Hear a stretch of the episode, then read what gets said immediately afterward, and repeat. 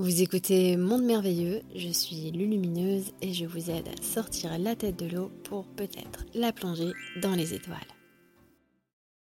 Peut-on être bien avancé sur un chemin spirituel et n'avoir aucune capacité médiumnique? On confond souvent la médiumnité et la spiritualité. Les médiums ne sont pas forcément des personnes spirituelles. Les médiums, ce sont depuis tout temps des êtres qui sont venus avec des portes ouvertes pour expérimenter, ces portes leur donnant un accès euh, alors par la clairvoyance, la clairsentence ou le clair ressenti sur le monde de l'influence, sur l'astral, pour parler d'un terme assez général, mais ce monde de l'influence qui est constitué pas forcément uniquement d'influence évolutive.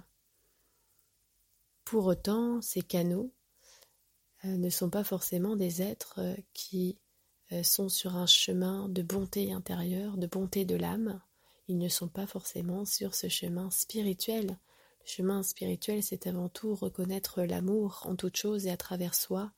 C'est dévoiler la, bonté, dévoiler la magnificence de la lumière, de ce grand principe qui nous anime. Et pour autant, les médiums ne sont pas forcément enclins à aller sur ce chemin d'éveil de soi, sur ce chemin de retour à soi. Donc non, ce n'est pas quelque chose qu'on doit forcément lier. Ensuite, euh, ce n'est pas non plus parce qu'on est euh, quelque part sur ce chemin de retour à soi qu'on va développer des capacités médiumniques. Euh, nous n'avons pas forcément l'utilité de les développer, pas forcément non plus l'envie, là où on en est, de les développer.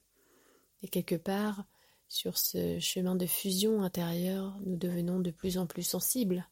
Nous avons de plus en plus de ressentis et comme nous, rentrons plus aisément dans une neutralité intérieure, dans nos corps éthérés, eh bien oui, euh, nous sommes euh, en quelque sorte plus fertiles à la réception des informations subtiles.